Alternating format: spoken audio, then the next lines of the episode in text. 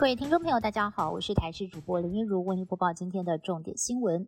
连假最后一天，我国再新增了九名本土个案，其中光是桃园米迪幼儿园群聚又增加七个人染疫，短短三天之内烧进了三个家庭，累计多达二十一个人确诊。其中富林观音国小都有再验出新个案，而一家六口确诊的爸爸，因为公司业务曾经接触一名会计，如今也被验出确诊。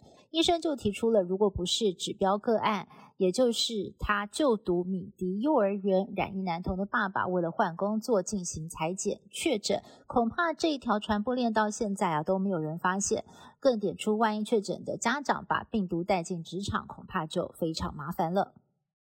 乌俄战争有可能全面升级，白俄罗斯在二十七号突然向乌克兰的一座机场发射飞弹，乌克兰情报单位掌握情资。白俄的特种部队已经出发，准备要空降突袭基辅。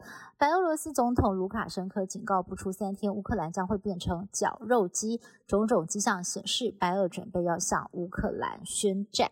不过，乌克兰到现在为止仍然是尽全力的抵抗，全国的抵抗意志非常的高昂。所以，整个战事的发展是否能够如白俄罗斯总统所愿呢？恐怕还是未知数。有媒体引述不具名军方人士报道，国防部长邱国正在某次主持会议时，曾经问乌俄到底会不会开战。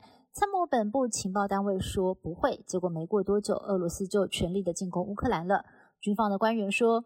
我国的军方情报单位主要是与美国等西方国家交换情报，无法搜集到俄方的情资。如果只凭片面资讯来做情言判断，可能会误判。而国防部今天就表示了，国军密切的关注俄局势发展，掌握区域动态，对于各种情况都会进行相关的预判。媒体引述错误的消息来源，影射国军情报判断失灵，报道内容严重不实。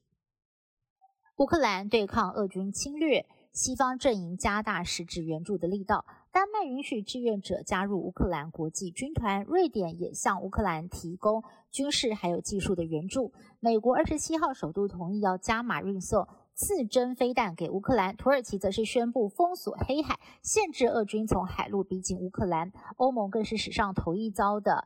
军援乌克兰提供价值四点五亿欧元，大约是一百四十二亿台币的战机还有装备。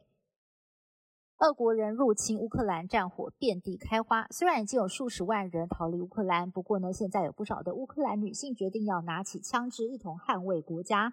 包括了前乌克兰选美皇后，还有美女议员。波兰火车站也涌现了数百名的乌克兰人，急着返乡，要亲上战场捍卫国土。俄国出兵侵略乌克兰，民主国家阵营同仇敌忾，扩大制裁。英美、加拿大、南韩等国，还有欧盟，已经把俄国大型银行逐出了 SWIFT 货币跨境交易系统，导致俄国货币卢布周一在离岸市场兑换美元汇率一度狂贬到史上最低的一百一十九卢布兑换一美元，暴跌了将近三成，大大的冲击到了俄罗斯的产业。国内各地更是爆发了挤兑风暴。俄国经济一片风声鹤唳，这恐怕是普京始料未及的事情。连假最后一天，好天气，台北市立动物园涌入了上万人，尤其是明星动物大猫熊馆人潮满满。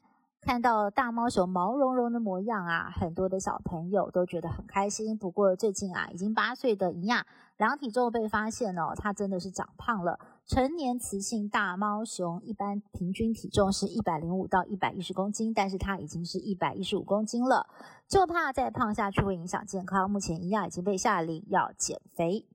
以上新闻是由台视新闻部制作，感谢您的收听。更多新闻内容，请您持续锁定台视各界新闻以及台视新闻 YouTube 频道。